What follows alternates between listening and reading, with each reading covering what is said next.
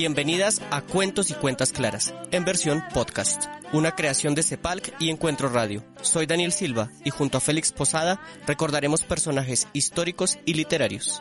En nuestro tercer capítulo hablaremos sobre José Gaspar Rodríguez de Francia y Velasco, más conocido como el Doctor Francia, dictador perpetuo de la República del Paraguay entre 1816 y 1840. Bienvenidas.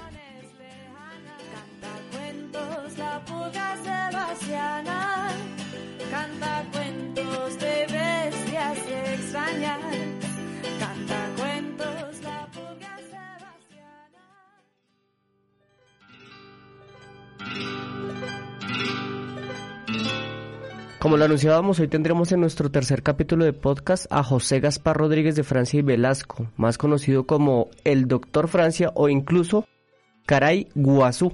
Félix, cuéntenos entonces un poco de quién es esta persona para este tercer capítulo. Pues José Gaspar Rodríguez de Francia, dictador de Paraguay, quien gobernó a ese país, como dicen ahora, con mano de hierro desde 1814 hasta 1840 cuando murió, víctima tal vez de un ataque cardíaco, una enfermedad, fue, en mi concepto, el primer antiimperialista nacionalista consecuente que hubo entre los políticos de América Latina y tal vez el único que fue capaz de llevar a cabo el proyecto de verdadera autonomía nacional de Paraguay sin tener que caer en alianzas estratégicas con otras potencias enemigas de las potencias dominantes en el continente. Ahí ya me surge una pregunta extraña porque usted me dice que es antiimperialista, sin embargo veo yo en lo que alcancé a leer que él se proclama también como dictador, o sea, la palabra dictador en ese momento tendría otro contexto. Es otro contexto. Vamos a hablar un poquito de la vida de José Gaspar Rodríguez de Francia. Gaspar Rodríguez de Francia nació en Asunción en 1766 y fue uno de los pocos paraguayos y de los pocos criollos en aquellas eh, colonias españolas de la época que tuvo la oportunidad de estudiar en una universidad. Él hizo sus estudios de teología, filosofía, prácticamente de sacerdote sin ordenarse en eh, la Universidad de Córdoba Tucumán, en lo que hoy es Argentina, y regresó doctorado, por eso se lo llama el doctor Francia, a la Asunción de aquella época, mm, finales, sí, finales del siglo XVIII, una ciudad muy pequeña, ubicada sobre el río Paraguay, metida en el centro de ah, Sudamérica, aislada, porque la única vía de comunicación con el exterior era la navegación por los ríos el Paraguay primero, el Paraná después, hasta salir a lo que llamamos el Río de la Plata. Vuelve y se dedica a la docencia primero. Exactamente, se dedica a la docencia, pero también a la agitación política y aprovechando la crisis que tiene la monarquía española ante la invasión de Napoleón Bonaparte, la toma del poder por los franceses en España, la expulsión de los reyes Borbones, y la proclamación de juntas de gobierno autónomas en las diferentes colonias americanas a raíz de la usurpación que hicieron los franceses de la corona española. En Asunción también hay una junta, se proclamó una junta de gobierno y dentro de los principales personajes que hacen parte de la junta empieza a destacarse el doctor Rodríguez de Francia, que tenía una elocuencia singular y era una de las personas más cultas del Paraguay de aquella época. Se decía que tenía una de las bibliotecas más completas y estamos hablando de un país que estaba a más de 2.000, 3.000 kilómetros del mar y cuya, repito, cuya única vía de vinculación con el exterior era la navegación por semanas y semanas a través de los grandes ríos. La característica de la elocuencia es la que le permite entonces llegar a hacer lo que hizo en la política. Exactamente, elocuencia y capacidad de maquinación política para hacer intrigas. No me quiero detener mucho en esto, sino decir que dentro de las determinaciones que tomaron esos miembros de la Junta de Gobierno, en su mayoría terratenientes, miembros del alto clero, gente, entre comillas, distinguida dentro de la colonia paraguaya, estuvo la de crear el consulado al estilo de lo que hubo en Roma durante muchos siglos. En Roma se nombraban dos cónsules que eran como los funcionarios ejecutivos de la República. Antes de que Roma cayera en el imperio, a manos de Julio César, los máximos eh, autoridades de, de la República Romana eran los dos cónsules. Entonces, Rodríguez de Francia logró ser nombrado cónsul junto con el señor Fulgencio Yegros, representante de esos terratenientes paraguayos que dominaban la vida política del país. Con mucha habilidad, Rodríguez de Francia logró conquistarse sectores del pueblo en Asunción y en otras localidades de los alrededores de Asunción y presionar la salida de Yegros del consulado de tal manera que en 1814 hay una gran convención de delegados de todo el país para ver qué se va a hacer finalmente con esa república que ha nacido de ese movimiento de la Junta Suprema de Gobierno. Y teniendo las mayorías dentro de esos convencionistas, esas mayorías determinan que el señor José Gaspar Rodríguez de Francia va a quedar con poderes totales en Paraguay, entiendo que por cinco años inicialmente, y que eh, él tiene poder ejecutivo, legislativo, judicial, como diríamos ahora, para proteger a Paraguay de cualquier intento de recuperación de la colonia por parte de España o del gobierno de Buenos Aires, de la Argentina, que decía tener un dominio de territorialidad sobre el Paraguay. Tal vez por tener tanto poder es que de pronto se encuentra información que uno no sabe cómo entender y cómo explicar, porque vemos que hay páginas en el Internet donde se habla de un gobierno tiránico, anticlerical y xenófobo. Sin embargo, ese no fue uno de los peores momentos de Paraguay mientras él estuvo. Bueno, anticlerical sí lo fue, xenófobo también lo fue, pero eso tiene su explicación. Gaspar Rodríguez de Francia no quiso tomar el poder por usar individual y egoístamente el poder, sino que quiso hacer una verdadera transformación social en el Paraguay. Recordemos que Paraguay es un país de mayoría indígena, donde casi todas las personas, inclusive en la actualidad, hablan el idioma guaraní. Y estos indígenas en esa época eran prácticamente siervos de la gleba de los terratenientes, de esa minoría de terratenientes descendientes de españoles que controlaban el país. Gaspar Rodríguez de Francia lo que hizo fue quitarle el poder a esos terratenientes. Algunos de ellos intentaron rebelarse, se alzaron en armas contra Rodríguez de Francia y Rodríguez los logró derrotar. Algunos de ellos los fusiló, a otros los expulsó del país y las tierras que le confiscó a esos terratenientes la repartió entre los indígenas. Cosa que es muy, muy difícil de entender. Es que una persona que en este momento se llame dictador, difícil va a ser una cosa así, que es repartir tierras a indígenas. No solamente la repartió, sino que los comprometió a que produjeran alimentos, porque es que hasta ese momento el principal producto de exportación del cual vivía la economía paraguaya era la yerba mate. Esa yerba hace en una bebida que es muy popular, sigue siendo muy popular en el sur del continente. Pero los especuladores y acaparadores, comerciantes de Argentina, de Brasil, habían estado jugando con los precios y compraban a precios ínfimos la cosecha de yerba mate, lo que en la práctica había llevado a la miseria a muchos de esos campesinos e indígenas que cultivaban esa hierba. Entonces él quiso cortar de raíz ese problema. Prácticamente prohibió el cultivo de la hierba mate y obligó a diversificar los cultivos para que se produjeran los llamados cultivos de pan coger de alimentación y así evitar que Paraguay siguiera importando alimentos, porque ese era el fenómeno que había. Se exportaba yerba mate, pero se importaban alimentos para consumo de la población. Él trajo y, mm, semillas de trigo, de arroz, de otros eh, cultivos, y de esta manera, en pocos años, Paraguay logró su autonomía alimentaria, ¿no? Lo que prácticamente fue el primer gran éxito de ese gobierno orientado a los intereses del pueblo pobre. Un segundo factor que usó Gaspar Rodríguez de Francia para concretar las reformas de su gobierno fue expropiar las tierras de la Iglesia Católica, que era en el fondo la principal terrateniente del país, como lo eran los demás colonias de España en América. Y eh, separó rotundamente la Iglesia del Estado. el Estado se convirtió en un Estado laico, la iglesia en una iglesia dependiente del Estado en cuanto que los altos jerarcas de la iglesia mm, dependían del sueldo que les pagara el Estado y no podían tener vocería ni participación en ninguna actividad político-partidista.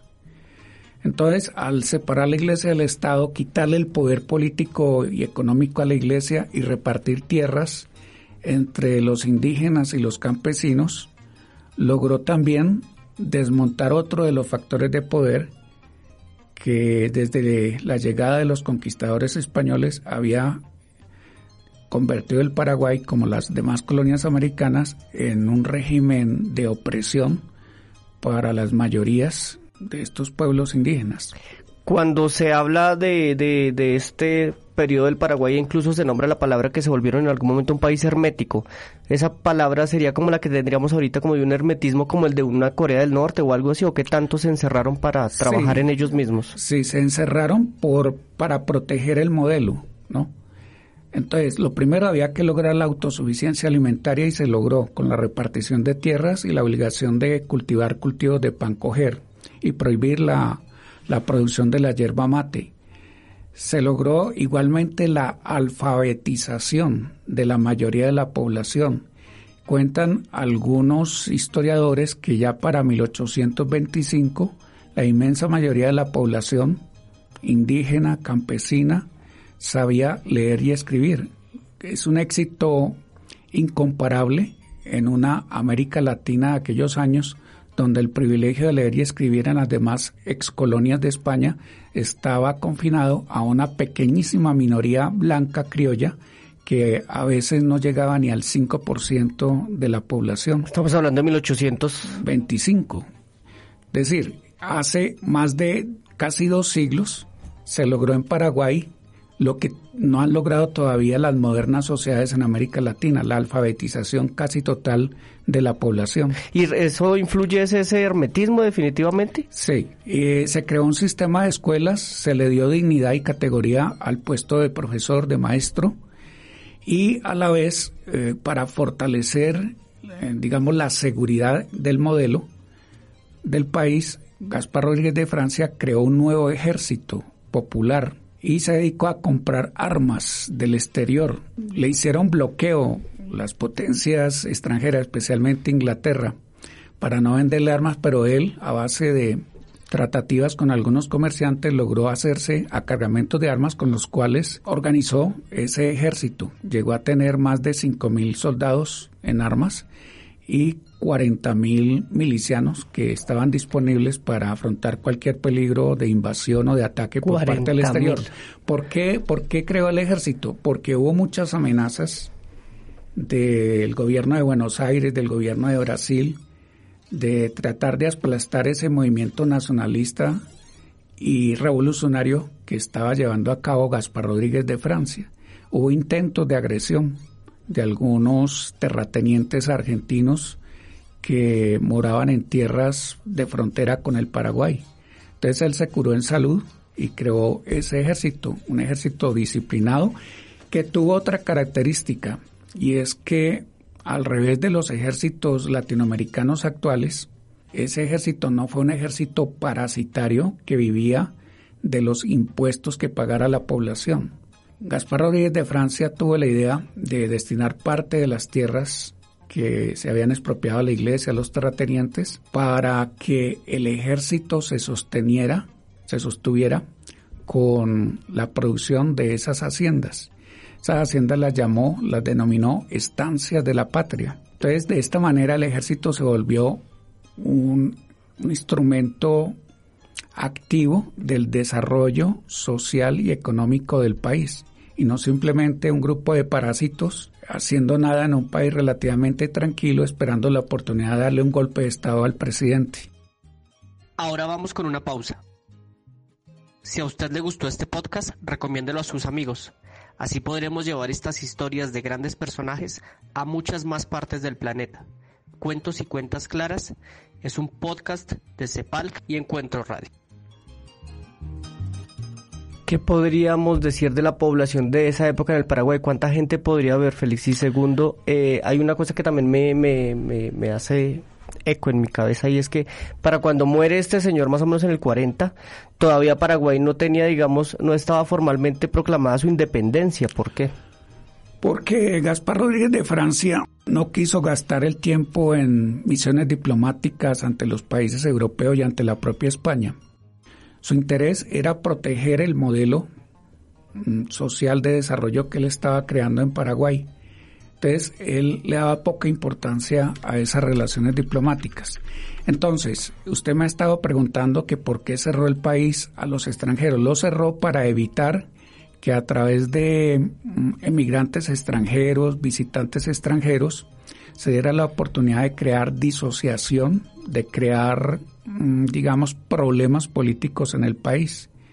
Entonces, en la medida en que el país estuvo libre de la presencia de extranjeros, digamos que se pudo conservar ese equilibrio político que había construido Rodríguez de Francia en su relación entre el gobierno y los campesinos y los indígenas. ¿La población más o menos de cuánto entonces por esa entonces, Es un país que no tenía mucha población y tampoco la tiene ahora demasiada.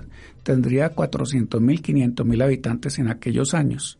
Sin embargo, teniendo en cuenta las poblaciones de los otros países latinoamericanos, no es una población tampoco desdeñable. Lo interesante es que Paraguay se convirtió en el país con mejores niveles de vida, con mejor bienestar social de todas las antiguas colonias españolas y portuguesas en América Latina. Y quizás, estamos hablando de 1825-1830, el país que en el mundo tuvo para los sectores populares los mejores niveles de vida. Que nivel de vida no es como lo pensamos ahora, que tuvieran bueno, ahora se dice que el bienestar está centrado, según algunos eh, consumistas, en tener carro, en tener los aparatos electrónicos de última moda. No, la inmensa mayoría de la población tenía lo suficiente para comer, para vestirse, para vivir una vida digna, sin caer en la miseria, sin caer en, en esa soledad y desamparo en que cayeron la inmensa mayoría de las poblaciones indígenas y afros en los demás países latinoamericanos. Coincidimos entonces, Félix, en que fue un Paraguay próspero, aún con la xenofobia, aún con el aislamiento, pero parece entonces que fuese la única forma para evitar que gente de afuera le declarara guerra al señor Rodríguez de Francia. Es decir, no niego que bajo los criterios actuales de democracia liberal, parlamentaria, división de poderes, etcétera, el gobierno era una dictadura, un totalitarismo, pero fue un totalitarismo que trabajó en beneficio de los intereses de los sectores más pobres de la población paraguaya. Y repito, la prueba es que muerto Gaspar Rodríguez de Francia en 1840, su sucesor Carlos López continuó el modelo y más aún industrializó a Paraguay. Fue el primer país suramericano que construyó un ferrocarril, que tuvo una fábrica de acero, que tuvo una fábrica de armas, que desarrolló una flota mercante propia, rivalizando con la flota mercante británica que era la dominante en América Latina y en el mundo.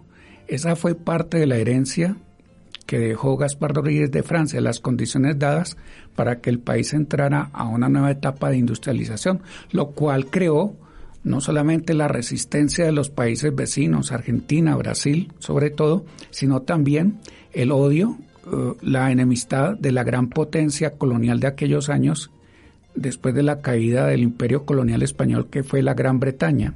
Es muy difícil saber, Félix, lo que sucedía exactamente con la época, pues por la pregunta que le voy a hacer, pero se tiene información, digamos, de cómo estaba en esa, en esa época la población homosexual, la población diversa, ¿eso estaba censurado? No, en eso sí no, no tengo datos, pero creo que sí fue José Gaspar Rodríguez de Francia un gobernante ortodoxo en esas materias, ¿cierto? Ortodoxo quiere decir que se ajustó al modelo que se traía, modelo patriarcal que se traía de la colonia española. En ese sentido, sí, él siguió esa tradición. Usted nos había hablado alguna vez entonces de un texto que escribió Augusto Roa Bastos, que se llama Yo el Supremo. ¿Usted lo recomienda? Yo lo recomiendo porque es una de las, me parece, de las cinco novelas de mayor calidad, profundidad, que de belleza estética que se han escrito en América Latina. Es la vida del, del dictador Rodríguez de Francia él firmaba yo, el Supremo, como jefe supremo del Paraguay. Con esto quiero decir que es un personaje muy atractivo, pero no es un personaje que uno pueda decir que fue democrático, que fue accesible a la gente, que encarnó las libertades civiles y políticas y las protegió durante su gobierno. No, quiero significar que Rodríguez de Francia fue un dictador, fue autoritario, persiguió a los opositores, a muchos de ellos los mató, los desterró, tuvo mano de hierro para tratar a, a, los opositores, a los extranjeros, pero a pesar de este autoritarismo, logró construir un proceso, un proyecto nacionalista único en América Latina, único y exitoso, porque duró prácticamente casi 40 años, 50 años, hasta ser destruido en 1870 en la llamada Guerra de la Triple Alianza, en la que se unieron Argentina, Brasil y Uruguay para destruir a Paraguay con la financiación y la ayuda política de Gran Bretaña. Esto es una forma de gobierno y esto solamente es, como siempre, eh, querer invitar a las personas que escuchan estos podcasts a que se metan más entonces a una de nuestras propuestas, que en este caso es este señor paraguayo. Félix, una última idea sobre por qué hay cosas que rescatarle a este señor.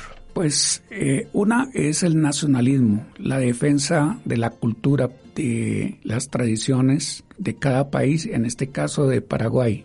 Esa defensa cerrada esa creencia en que el pueblo indígena, en este caso paraguayo, podía construir su propio proceso de organización social sin la intervención de los extranjeros. También la voluntad política de no someterse a los criterios ni a las, ni a las imposiciones de las potencias extranjeras.